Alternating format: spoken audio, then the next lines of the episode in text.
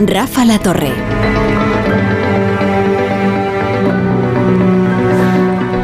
Y nosotros cada lunes en La Brújula salimos a pasear por el rastro con el mejor guía, que es Andrés Trapiello. ¿Qué tal, querido Andrés? Buenas tardes.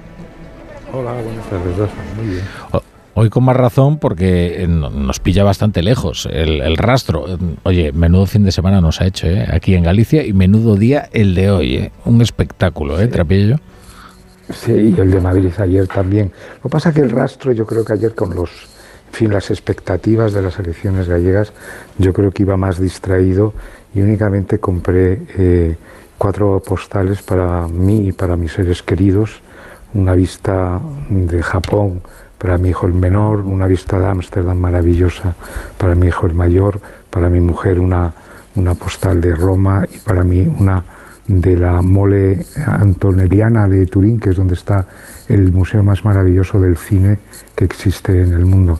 Pero ya digo, o sea, que yo creo que iba muy distraído pensando en las elecciones, eh, porque en fin, no, no, es que nos, no nos llegara la camisa al cuerpo, pero en fin, había una cierta, una cierta psicosis de que podía pasar de todo. Además, como este hombre, eh, Sánchez, está, eh, nos tiene acostumbrados a golpes de efectos de, último, de último momento, pues, pues así. Y luego, eh, ya cuando me iba sin haber comprado ni un solo libro, por suerte, encontré hmm. eh, los nuevos cuentos de las colinas de Kipling, que me hizo esperar toda la tarde el resultado de las elecciones. Bueno, pero antes, bueno, el libro de. Kipling es maravilloso porque es un libro encantatorio, como, suele ser él. Son relatos de Inglaterra y, bueno, tiene el prodigio de que te va contando. Yo creo que, que los va escribiendo a abuela pluma y no puedes dejar de escuchar y de, leer en este caso. ¿no?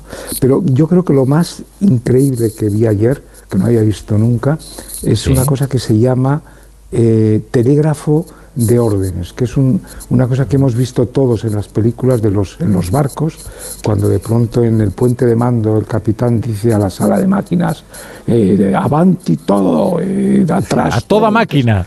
A toda máquina, todo eso, y, empieza a dar a una manivela así. Bueno, pues yo encontré un, uno de estos telégrafos donde pone a toda máquina, media máquina, poca máquina, eh, parar, avante, atrás pero estaba al lado de dos muñecos autónomos, eh, perdón, autómatas iguales, y bueno, me pareció una metáfora de lo que iba a suceder por la tarde, es decir, Sánchez y Feijó, eh, moviéndose así como muñecos un poco, un poco tétricos y la máquina esta mm, sin saber, sin decidirse si iba para atrás, para adelante, en fin. Yo creo que pues afortunadamente vamos para adelante, sí.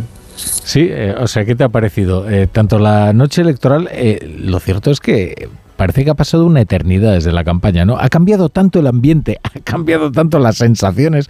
Es que el PP terminó con una neurosis la campaña que casi parecía que se iba a conformar con, con los con 37 más Jacome. Y resulta que al final, oye, 40, sigue siendo Camelot Galicia. Bueno, sí, pero bueno, eso decías tú en tu artículo que es estupendo. Eh, lo mejor de. Hoy hay muy buenos artículos en, en los periódicos, como una docena, y quizás lo que coincidís todos es que el enemigo o el adversario, pues en fin, por ser eh, mucho más eh, en fin, liberal en las palabras, el adversario que tiene en este momento Feijó ya no es el PSOE, que es un partido completamente destruido, sino algo que está en auge, que es el nacionalismo en España. Entonces, eh, este Sánchez se ha dedicado a engrosar a un nacionalismo que está más fuerte que nunca y que solo podrá sobrevivir en la medida que destruya el proyecto común de los españoles, que es el, eh, nuestra monarquía parlamentaria y bueno, ellos querrán a toda costa unas repúblicas. Esto yo creo que es lo más importante mm, y ahora nosotros debemos exigir a Feijóo, en fin, ya que nos metió el miedo en el cuerpo sobre, sobre lo que eran los indultos eh, consensuados, pactados, en fin, no sé cómo los llamo, ahora que ya en fin estamos más tranquilos, yo creo que Feijóo debe salir y contarnos cuál es el plan que él tiene para eh, desalojar a estas gentes temerarias. ¿no? Esto yo creo que, y en serio, ¿sabes? Sí, sí, y a ser posible no utilizando palabras como reconciliación, que indicaría que hay una culpa de las dos partes, eh, eh, además en la misma medida eh, que en este caso desde luego no se da no se da, no se dan las circunstancias por una reconciliación, lo que tiene que haber es un acto de perdón y que lo pida quien ha cometido la falta, ¿no? que eso es lo, lo, primordial. El, sábado justamente escribí una cosa sobre un artículo sobre la diferencia que había entre equidistancia y ecuanimidad.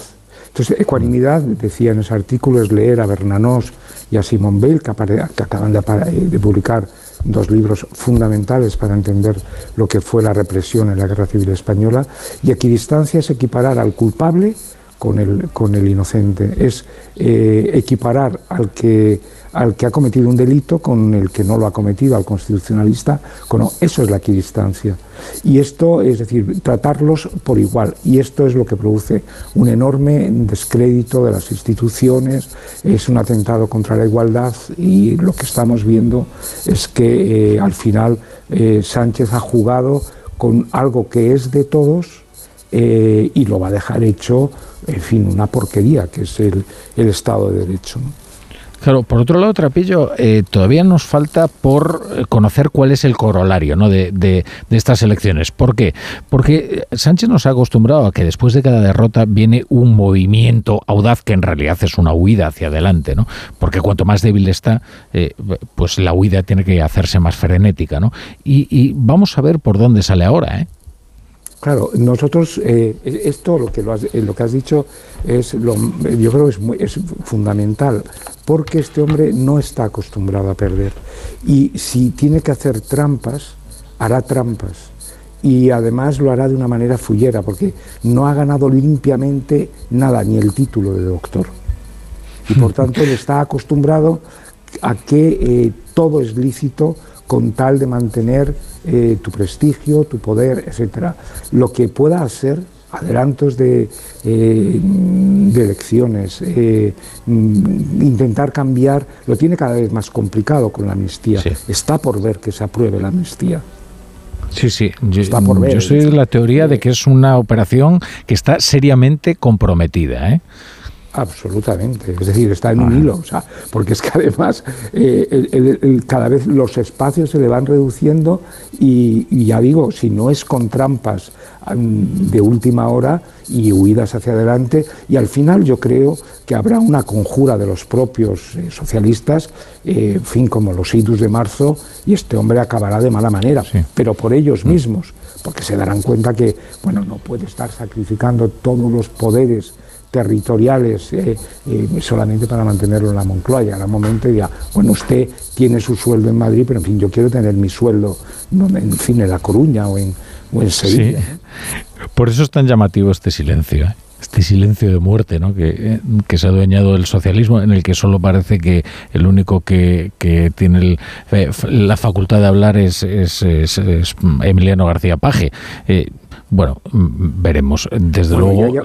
Hay, otro efecto estupendo de las elecciones de ayer, y es que es que, como, comúnmente se dice, a este hombre se le han bajado los humos, no sé durante cuánto tiempo, pero por lo menos, en fin, eh, durante eh, dos, tres o cuatro semanas eh, le veremos con esa cresta, ¿verdad?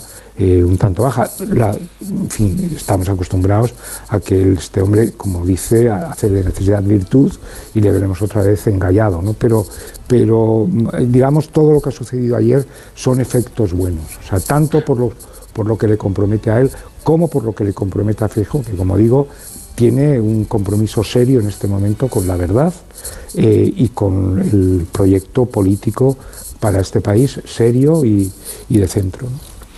Bueno, Andrés Trapillo, querido, muchas gracias por estar hoy en La Brújula, como cada lunes, en esta que es tu casa. Disfruta de tu patria nativa.